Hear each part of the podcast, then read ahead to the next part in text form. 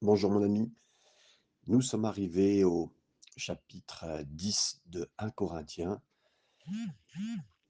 ce moment où effectivement, oui, donc après avoir été un exemple, oui, il s'est sacrifié dans le ministère et il a même cherché à travailler sans demander une reconnaissance ou de l'argent. Maintenant, il explique qu'au contraire, l'inverse maintenant, c'est que les, Hébreux, en sortant euh, avec leur liberté de l'Égypte, heu, eux ont pris, heu, leur liberté pour, en jouir trop et bien sûr, être un mauvais exemple. Lisons donc le premier et le deuxième verset. «Frères, je ne veux pas que vous ignoriez que nos pères ont tous été sous la nuée et qu'ils ont tous passé au travers de la mer, qu'ils ont tous été baptisés en Moïse dans la nuée et dans la mer, qu'ils ont tous mangé le même aliment spirituel», même Donc ici, après avoir, heu, été relâchés du lien, en tout cas en Égypte, ils sont passés à travers le désert, mais sous la nuée. C'est quoi c'est quoi une nuée et pourquoi une nuée? Cette nuée, c'est ce qui pouvait apporter de l'ombre, mes amis, dans un désert avec une forte température. Ça veut dire que quand je passe par des moments difficiles, quand je passe et je marche dans un désert, je vais être guidé par celui qui pourvoit, celui qui va me couvrir même de la difficulté du soleil et heu, en fait, ce cette nuée, elle a été la boussole, la faite de la conduite, hein. Quand, le nuée la nuée bougeait, bah, simplement moi je bougeais avec, c'est ce que disait Moïse et j'aime ça parce que ça nous prouve que nous aussi quand on voyage avec le Seigneur, il nous fait passer sous son ombre. C'est lui qui nous montre, aussi, puis, heu, cette chaleur intense qu'on ne voudrait pas, heu, cette façon de bouger, cette façon dont il nous guide. Le peuple pourrait, en suer de chercher ça l'endroit, comment je vais faire, où je vais, c'est non, juste laisser guider et en plus à l'ombre. Donc vraiment je remercie le Seigneur de ce qui me guide, de ce qui nous guide et ce qui nous montre au travers de ce passage. Oui, le Seigneur nous guidera. Comment il va le faire?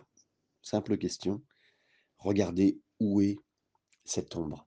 Le Seigneur ne veut pas qu'on sue, c'est aussi on rentre dans le travail du Seigneur, c'est pas quelque chose qu'on va produire, on rentre avec foi dans le travail du Seigneur et pas quelque chose qu'on va dire: «Ah la volonté du Seigneur, je la cherche et j» non, il faut la chercher, on est d'accord, hein, on fera tout pour, mais c'est la bonté du Seigneur.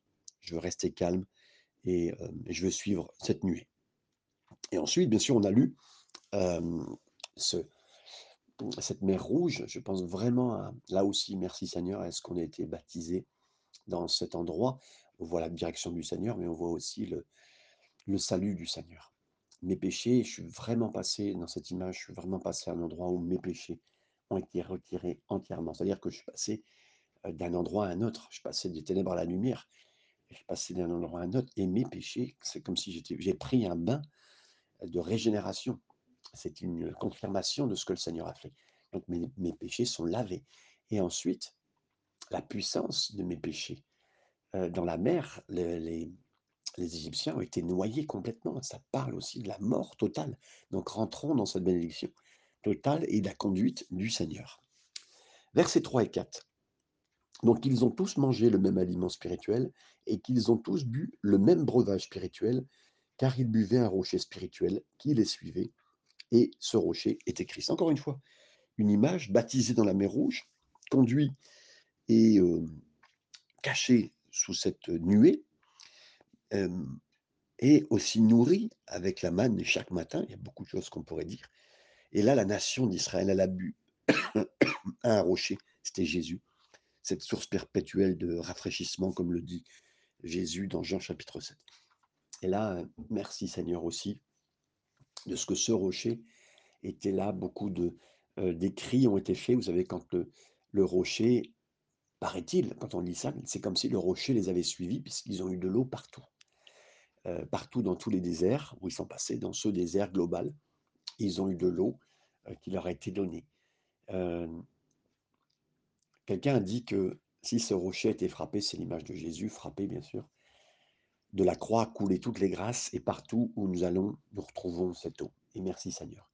Et oui, je le crois, certains ont dit que le rocher s'est déplacé. Moi, je crois aussi que l'eau peut se déplacer sous, les le désert, hein, comme les sources et donc en fait, qu'importe, ça soit le rocher lui-même, la base ou les, heu, comment dire? Les suites de la croix viennent jusqu'à nous et c'est la puissance de la croix de Jésus et ne surtout ne restreignez pas la puissance de l'œuvre de Jésus. Verset 5 nous continuons en disant: «Mais la plupart d'entre eux ne furent point agréables à Dieu, puisqu'ils périrent dans le désert». Ah, ils ne plurent pas au Seigneur. C'est une compréhension sur ces trois millions de Juifs qui ont quitté l'Égypte. Dieu a pourvu surnaturellement, mais seulement seulement 2 d'entre eux, 2 d'entre eux sont rentrés, heu, dans le pays promis. C'est alors premièrement, vous allez dire: «Mais il a fait tuer trois millions de personnes, c'est littéral» et j'en suis sûr que oui, c'est vrai, malheureusement et c'est une nouvelle génération qui est rentrée. Mais moi, je pense à la régénération de notre ancien moi, ancien nous, qui a besoin de mourir, heu, s'il le faut dans un désert.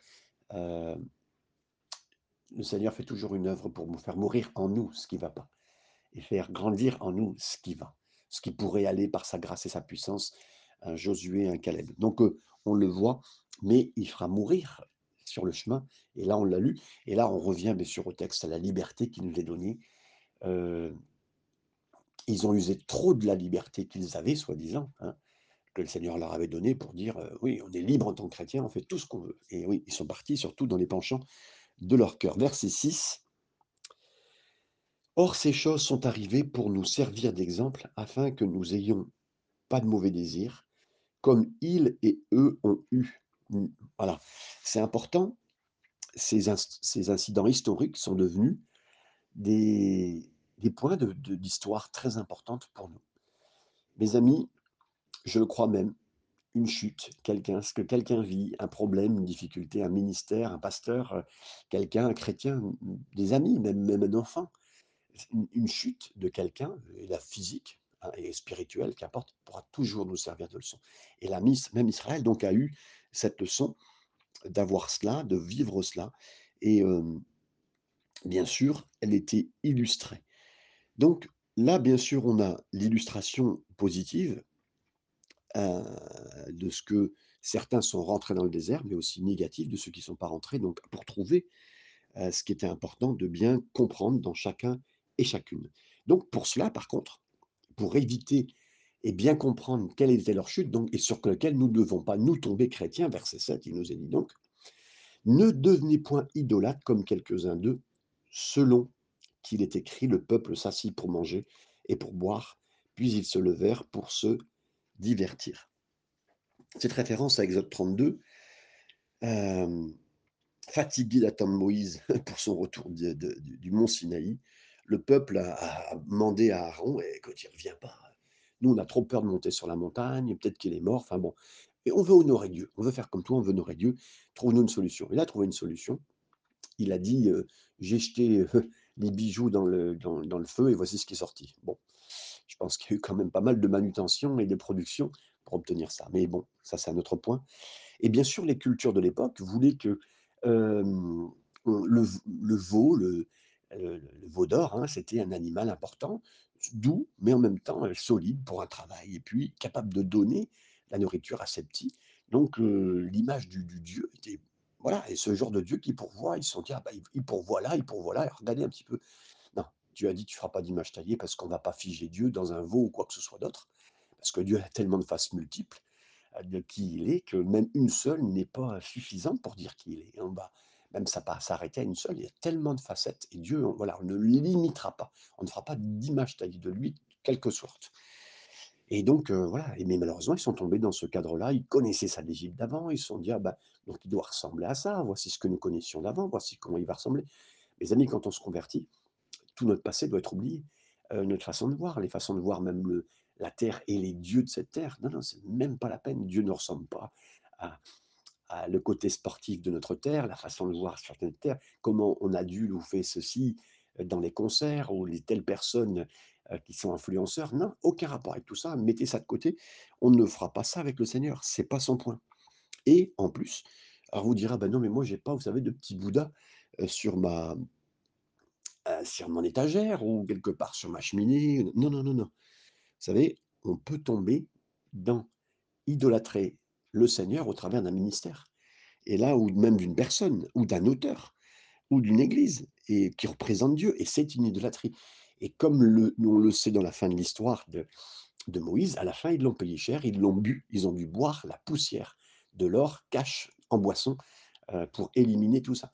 Donc heu, mes amis, ne ne adulez pas un ministère particulier, un mouvement particulier comme l'ont fait certains et puis malheureusement, ben, un jour, ils ont été très, très déçus. Verset 9, on continue. Bien sûr, il nous est dit donc, hein, bien, hem: «Ne tentons point le Seigneur, point le Christ, comme le tentèrent quelques-uns, d'eux qui périrent par les serpents». Hem, comme il ici dit: «Mais pourquoi vous avez, tenté le Seigneur?» hein, les Israélites ont crié à Moïse, «Nous aussi, on veut avoir des oignons, des melons, comme on l'avait avant. Avant, on avait ça, maintenant on n'a plus ça». Ils se sont plaints au Seigneur, hein, au travers de tout ce qu'ils ont vécu et je me rends compte que je vais même oublier de le dire, le verset 8, hein: «Ne nous livrons point à l'impudicité comme quelques-uns d'eux s'y livrèrent, de sorte qu'il en tomba 23 000 en un seul jour». Oui, il y a 23 000 personnes, comme on le lit dans Nombre 25, qui sont morts, suite avec la fornication avec les femmes de Moab. Donc il y a plein de personnes qui ont été mortes. Ils ont pris leur glorieuse liberté pour pour tomber dans la luxure, pour croire que ce qui était, heu, sexualité d'avant devait revenir ici, puis bon, que ce qui était la sexualité que nous propose le monde aujourd'hui, c'est celle que nous devrions avoir. Pas du tout, les amis. On ne cherchera pas heu, là où sont les autres et puis, heu, à tomber dedans et ça tue ça tue nos mariages. On dit: «Bah, je peux regarder ça, je peux faire ça». Non, non, il y a pas de question de savoir si l'activité ou tel film peut être bien pour notre moralité. Ça tue le mariage, ça tue nos familles, ça tue notre témoignage, ça tue notre joie. Non, on ne fera pas comme ce monde et on cherchera le Seigneur. Notre liberté sera utilisée pour le Seigneur et le verset 9 que je venais de vous lire, donc ils ont se sont rappelés en disant à Moïse: «Mais oui, mais avant on avait des oignons, on avait des poireaux, on avait pas mal de choses. Maintenant on n'a plus tout ça». Ils se sont plaints, hein et heu, ils ont tenté, heu, dans le désert, heu, en criant, hein, donc en me disant: «Ouais, ouais, on n'est pas on n'a pas eu tout ça». Heu, beaucoup d'historiens disent que oui, ils ont peut-être eu peut-être eu des melons, mais je suis pas sûr que c'était et des concombres et des oignons, mais je suis même pas sûr qu'ils les aient vraiment eus. Je pense qu'ils ont peut-être dû voir les Égyptiens en manger, mais eux, n'ont pas vraiment mangé. Vous savez, le diable, nous fait toujours croire la mémoire sélective, il nous fait oublier tout ce qu'on a vécu de mal avec le péché, avec la culpabilité, avec pas mal de problèmes qui nous étaient donnés avant. Il fait croire que voilà, maintenant table rase et il nous fait voir dans notre futur avec Dieu et notre présent, bah, tout notre passé, en nous disant: «Mais regarde avant, il y a des choses pas mal quand même, hein, les oignons, les poireaux, les, les melons». Non, non, rien de tout ça mes amis. La réalité, c'est pas qu'ils ont vraiment vécu ça du tout et ils se plaignaient de leur situation et rappelons-nous mes amis, quand je me plains de la situation dans laquelle je passe, alors que Dieu est en train de faire son travail dans ma vie, hem, j'autorise pas le Seigneur à travailler dans ma vie d'abord, premièrement et en plus je me plains de ce qu'il a fait, de ce qu'il est en train de faire. Le verset 10, je continue: «Ne murmurez point, comme murmurèrent quelques-uns d'eux qui périssèrent par l'exterminateur». Ici, ils ont été couverts pourtant par un nuée. Ils ont été pourvus par, de nombreux miracles. Ils ont vécu les les les 10 plaies d'Égypte, ils ont vu des miracles incroyables. Ils ont vécu la mer Rouge qui s'est ouverte. Ils ont arrivé et les 12 espions ont vu des choses, ont vu des choses fortes, mais il y en a qui ont dit: «Non, non, non, non, non, mais ça sera des géants. On a trop peur. Heu, regardez les grands géants qu'on a». Heureusement qu'il y a eu Josué et Caleb qui ont dit: «Mais nous, ils sont grands, bah, plus ils sont grands, moins on les loupera. On les loupera pour les frapper, on les loupera moins. On les loupera pas et ils ont bien fait mes amis. Par contre, tous ceux qui n'ont pas cru que le Seigneur avait mis ces épreuves sur leur route, les difficultés pour les faire grandir, ben, ceux-là malheureusement sont morts. Par contre, 40 ans plus tard, hein, à 85 ans, Caleb et Josué, eux, rentraient dans le pays promis et en plus, ils ne disaient pas, heu: «C'est l'heure de la retraite», non, ils disaient: Heu, il y a encore des anakim, il y a encore des montagnes à combattre. Allez, donnez-moi cela pour mon petit déjeuner et je remercie le Seigneur que des beaux exemples comme eux soient sur notre chemin et merci Seigneur, je ne murmurerai pas. Que ça soit dans ma facilité, que ce soit dans les difficultés, les épreuves que je vis, Seigneur, je je veux croire que tu as tout en main, Seigneur. Même si même si l'océan gronde, même si les épreuves, les tempêtes sont là comme les disciples l'ont vécu juste avant d'aller aider le Gadarénien, heu, une grosse tempête. Il y avait une grosse tempête qui prouvait bien la tempête qu'il y avait dans le cœur de cet homme là-bas. Mais Dieu était bon et je veux passer ces tempêtes pour, heu, le plan de Dieu, avec l'aide du Seigneur. Le verset 11, ces choses leur sont arrivées pour servir d'exemple et elles ont été écrites pour notre instruction, à nous qui sommes parvenus à la fin des siècles. Encore une fois, c'est la puissance de comprendre que le Seigneur pourvoira, mes amis. Il va pourvoir, il va diriger, et tous ces exemples choquants même de importantes, ne les manquez pas, a dire à Paul. Lisez votre Bible, regardez les leçons, tous ces exemples qui sont faits pour, pour nous rendre plus sages. C'est vrai que l'expérience, ce qu'on expérimente, c'est un bon enseignant et ne nous trompons pas, continuons, réalisons combien le Seigneur est bon et combien il nous apprend des leçons et de la compréhension, chaque épreuve, chaque moment et bien sûr qu'il y a eu le désert, mais il y a eu la nuée qui les conduisait, qui aussi les protégeait. Il y a eu le feu la nuit, parce que la nuée se transformait en feu. Il y a une conduite, mes amis. Je sais que nous passons par des moments de désert, j'en suis sûr, et je connais beaucoup d'amis, de frères, de sœurs, de servantes, de serviteurs euh, qui passent, mais sachez, le Seigneur nous conduit, j'en suis sûr, il nous conduira ensemble. Verset 12, Ainsi donc que celui qui croit être debout prenne garde de tomber. Mes amis, ce verset est tellement important. Après avoir été miraculeusement s sortis d'Égypte, l'intention de Dieu, c'était d'amener directement son peuple dans le pays promis. Mais avec ce qu'on vient de voir, heu, la luxure, l'idolâtrie, l'immoralité et murmurer, ça a mis à part Josué et Caleb, hem, ça a retiré toutes ces choses qui étaient dans le cœur de des Hébreux et le Seigneur travaille nos cœurs et le Seigneur a gracieusement délivré. Il nous a sortis, mes amis. heu, de de des liens de tous les péchés. Il a mis son intention de nous remplir par l'Esprit et puis le pays promis, c'est vraiment l'image d'un pays où on marche et c'est pas le ciel, hein.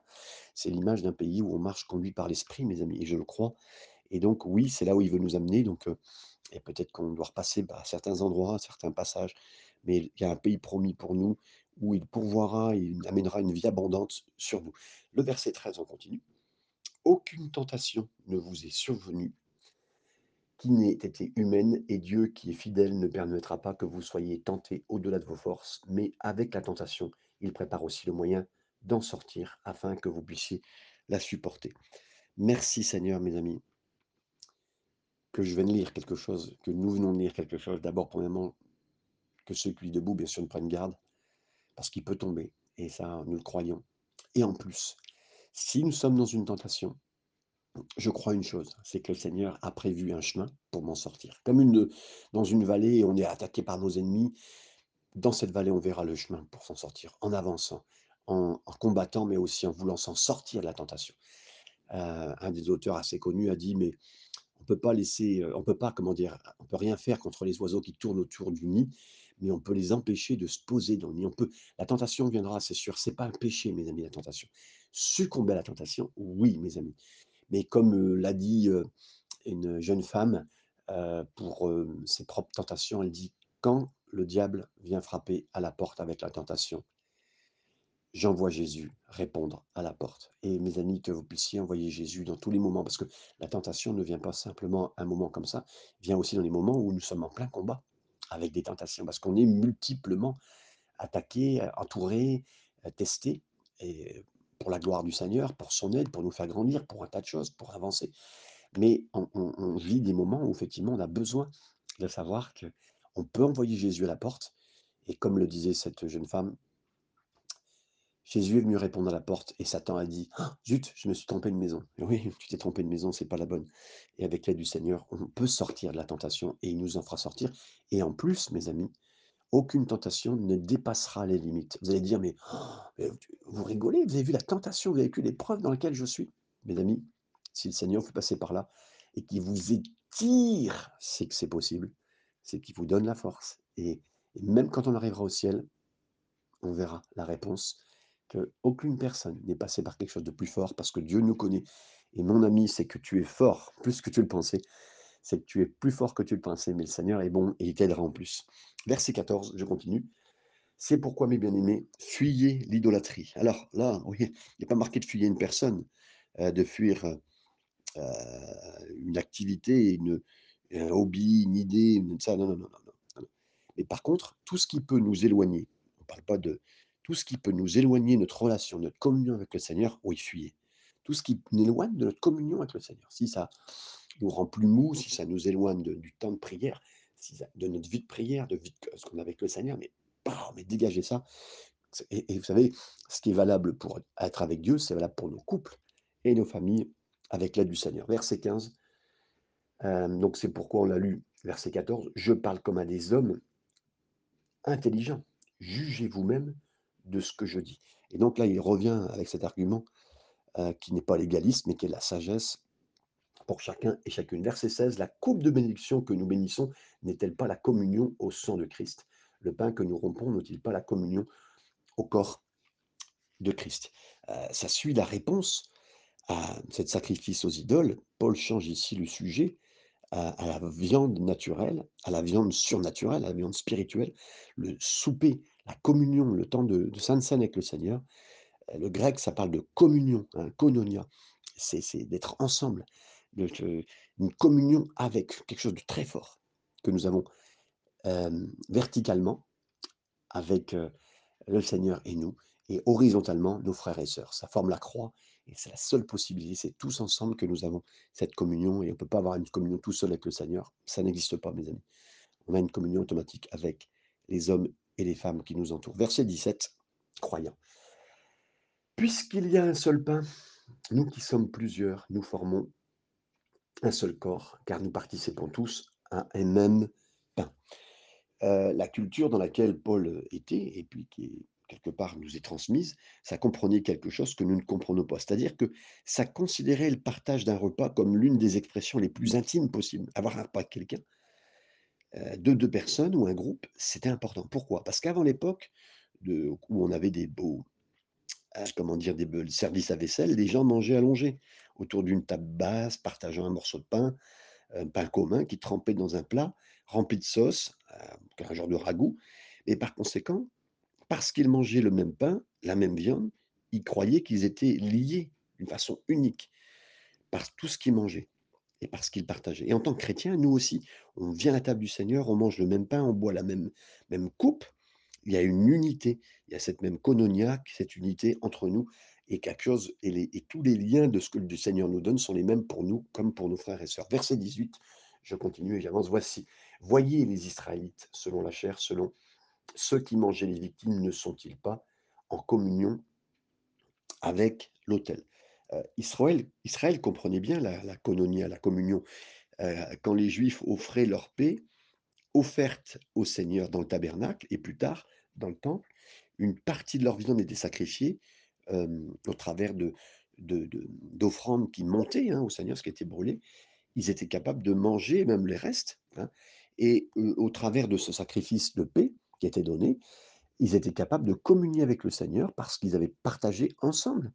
Ce qui donnait une partie au Seigneur et ce qui restait, ils le mangeaient ensemble, c'était partagé avec le Seigneur. Donc ils comprennent cette image.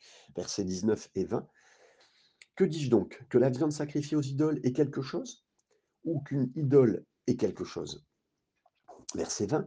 Nullement. Je dis que ce qu'on sacrifie, on le sacrifie à des démons et non à Dieu. Or, je ne veux pas que vous soyez en communion avec les démons.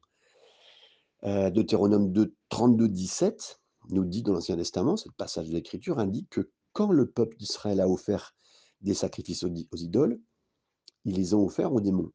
Bah, derrière une idole, il y a vraiment un démon? Non, il n'y a rien. Mais il y a des entités, par contre, démoniaques, qui pourraient utiliser certaines choses. Donc, euh, non, il n'y a rien derrière ça, et on le croit, et puis pour nous, aucun problème. Mais des entités démoniaques pourraient utiliser certaines choses et être connectées aux idoles. Et c'est et c'est pas du tout la même chose, vous comprenez? Donc, le verset 21 nous en dit plus. Vous ne pouvez boire la coupe du Seigneur et la coupe des démons. Vous ne pouvez participer à la table du Seigneur et à la table des démons. Vous vous rappelez au chapitre 8, Paul a dit que c'est parfaitement acceptable de manger la viande qui a été offerte aux idoles. Ici, il dit que, ça ne sert à rien de boire cette coupe au Seigneur, du Seigneur, et en même temps la boire à la table des démons. Est-ce qu'il y a une contradiction? Non, voyez. Ce n'est pas la viande, mais c'est le rassemblement qui est le problème. C'est de rendre, de permettre de manger de la viande qui était comme cela et de par exemple, quelqu'un qui est je vous dis une explication. Quelqu'un qui est musulman vous invite à manger. Vous partagez un repas avec lui sans aucun souci, vous pouvez manger. Par contre, il vous dit juste avant de manger: «Bah, tu vois, cette nourriture, je l'ai offert à Allah et j'aimerais bien que tu partages avec moi, heu, cette viande que je lui ai sacrifiée, mais que je te donne maintenant». Et là, c'est plus pareil. Là, c'est plus pareil. Il nous explique ce qu'il vient de faire et sur la scène, on on le fait pas, hein. C'est j'ai pas de souci, mais c'est un peu aussi une autre, situation pour comprendre. Ça signifie pour nous aujourd'hui que même si j'ai la liberté d'aller dans un bar, même dans une scène mondaine pour prendre un coca, si cet endroit était dédié à une activité diabolique, je je vais pas y être.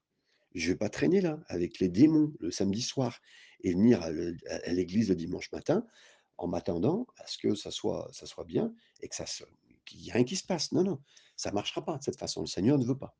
Verset 22 «Voulons-nous provoquer la jalousie du Seigneur? Sommes-nous plus forts que lui?» Est-ce qu'on comprend bien ce qui est écrit là? Il nous est dit: «Si je traîne dans un endroit où l'atmosphère est corrompue, je pousse le Seigneur à la jalousie». Bah, pourquoi Dieu est jaloux? Quand moi je suis jaloux, hein, c'est parce que je me sens menacé. Donc est-ce que le Seigneur se sent, heu, menacé quand, heu est-ce que c'est différent? Pas du tout, mes amis. Comprenons bien, au contraire heu, il n'est pas jaloux des autres dieux, il est jaloux pour toi et moi. Si vous voyez le visage de quelqu'un, dans une émission et vous dites: «Ah, je le connais, elle est méchante, elle est pas sympa cette personne-là», c'est parce que peut-être tu es jaloux de la situation où elle est. Heu, tu es peut-être pas jaloux de l'émission, mais tu es jaloux d'elle. De même, le Seigneur n'est pas jaloux des entités démoniaques, des endroits où on pourrait, c'est pas ça. Il sait ce qui peut être une menace pour nous, il est jaloux pour nous. Il ne nous veut pas être détruits, heu, attaqués. Par conséquent, il fera tout pour ce qui est nécessaire pour nous ramener là où nous devons être. Comprenez? Verset 23, je continue. «Tout est permis, mais tout n'est pas utile. Tout est permis, mais tout n'édifie pas». C'est pas le problème de: «Puis-je aller là-bas? Est-ce que je peux faire ça?» parce que tout est permis. La question n'est pas ça, mais c'est: je veux pas provoquer le Seigneur dans cette jalousie. Je veux pas non plus, comme il le dira plus tard, être une pierre d'achoppement. Donc tout est permis, mais tout n'est pas ut utile pour ma propre vie et puis me mettre sur un chemin où je peux glisser, heu, où ça peut être une tentation pour moi. Donc je n'irai pas. Si ça peut si je sais que je peux être reprovoqué dans cette situation, là je n'y vais pas. Verset 24: «Que personne ne cherche son propre intérêt, mais que chacun cherche celui d'autrui». Vous pensez avoir une liberté d'aller dans certains endroits, de prendre part à certaines activités? La question c'est: «Est-ce que ma participation va choquer mon frère?» Hem, même si ça vous affecte pas, est-ce que ça peut affecter quelqu'un qui est plus pauvre, quelqu'un qui est plus faible, comme dira Paul? Est-ce que ça peut amener une compromission dans sa propre marche chrétienne? Donc, heu, c'est le point, c'est le point important ici. Versets 25 à 28 «Mangez de tout ce qui se vend au marché, sans vous enquérir de rien par motif de conscience, car la terre est au Seigneur et tout ce qu'elle renferme. Si un non-croyant vous invite et que vous vouliez aller manger de tout ce qu'on vous présentera, sans vous enquérir de rien par motif de conscience, mais si quelqu'un vous dit» et là je vérifie bien, hem alors donc ici la question est réexpliquée encore parce que, vous savez, heu, Paul est un bon pédagogue, il répète: «Qu'elle soit achetée dans dans un endroit où c'est moins cher ou consommée chez soi, la viande offerte aux idoles n'est pas le problème. Mais tout tout ce qui est dans la terre appartient au Seigneur, c'est ça», déclare Paul. Cependant, il existe une exception et c'est la verset 28 qui le dit: «Ceci a été offert en sacrifice, n'en mangez pas à cause de celui qui a donné l'avertissement et à cause de la conscience» et là, c'est là où le point où j'ai partagé tout à l'heure avec quelqu'un qui serait pas musulman et qui vous dirait: «Ben, c'est partagé à Allah, c'est partagé à notre religion» et certains pensent que même cette, heu, cette répétition du verset 26 est un peu une erreur, comme si le copiste avait fait un double. Non, à la lumière du passage qui le précède, je crois, Paul souligne cette compréhension en disant: «Si manger un steak fait tomber ton frère» «il y a un endroit Il y a tellement de choses sur cette terre et nos nourritures que tu peux choisir de la remplacer, hein. C'est un excellent mot pour nos enfants. Il y a rien à faire que ça, heu, il y a pas d'autre chose, papa, j'ai envie de faire ça, maman, je veux aller là-bas. Non, non, nos enfants peuvent dire des certaines choses, se plaignent-ils? Attendez une minute. Nous pouvons dire en tant que parents, la terre entière appartient au Seigneur, il y a sûrement d'autres choses à faire et d'autres endroits à aller que de compromettre. J'aime tellement, vous savez, comme dans le jardin Éden, Dieu a dit: «Tu feras pas une seule chose, manger cet arbre et ce fruit». Mais mes amis, il y avait des millions de choses d'autres à faire. Et là, c'est ce qu'on peut dire à nos enfants: «Ouais, mais moi je voudrais faire ça, pourquoi je peux pas faire ça? Franchement, je trouve manque de liberté». Il y a un million de choses possibles autour et c'est ça que tu veux. Et c'est ça que le diable te pousse à faire et c'est il pousse du désir à nous, dans nos cœurs, dans nos vies, c'est c'est incroyable. Versets 29 et 30, je parle ici non de votre conscience, mais de celle de l'autre. Pourquoi, en effet, ma liberté serait-elle jugée par une conscience étrangère? Si je mange avec action de grâce, pourquoi serais-je blâmé au sujet d'une chose dont je rends grâce? Paul fait la voix de l'argument de la personne qui dit: «Ben, bah, je remercie le Seigneur pour, heu heu, ce morceau de viande, hein, pourquoi je passerais outre?» non? Voici ce qu'il répond dans les versets suivants, 31 à 33. «Soit donc que vous mangiez, soit que vous buviez, soit que vous fassiez quelque autre chose, faites tout pour la gloire de Dieu. Soyez ne soyez pas ne soyez en scandale ni aux Grecs, ni aux Juifs, ni à l'Église de Dieu, de la même manière que moi aussi je m'efforce en toutes choses de complaire à tous, cherchant non mon avantage, mais celui du plus grand nombre, afin qu'ils soient sauvés». Et là aussi, il souligne les raisons qui sont importantes et que nous devons nous souvenir pour nous, de l'abandon de notre propre liberté. C'est la prise de conscience que ça affecte pas le salut de quelqu'un qui est pas croyant ou la marche de quelqu'un qui est croyant. Donc, il clôt cette question importante avec la liberté chrétienne en disant 3 questions à se poser concernant toute activité. Est-ce que je peux remercier le Seigneur pour cela, ce que je suis en train de faire? Verset 30. Est-ce que je peux remercier le Seigneur pour ce que je suis en train de faire? Verset 31. Est-ce que Dieu sera glorifié? Au travers de cela? Verset 32. Quelqu'un va-t-il trébucher à cause de moi au travers de ça? Je ne pense pas que le Paul a changé de direction avec le vent. Non, non. Le sage s'ajuste ses activités à la façon dont le vent de l'esprit se déplace. Et si Israël s'est déplacé avec cette nuée le jour et cette nuée de feu la nuit, et que aujourd'hui pareil, je vais être conduit par le Seigneur pour faire tomber personne, ne n'éloigner personne de la vie chrétienne par sa grâce, c'est ce que je veux faire. Que le Seigneur vous bénisse au travers de l'étude de la parole en général et de ce chapitre en particulier et à très bientôt mes amis avec, avec le Seigneur.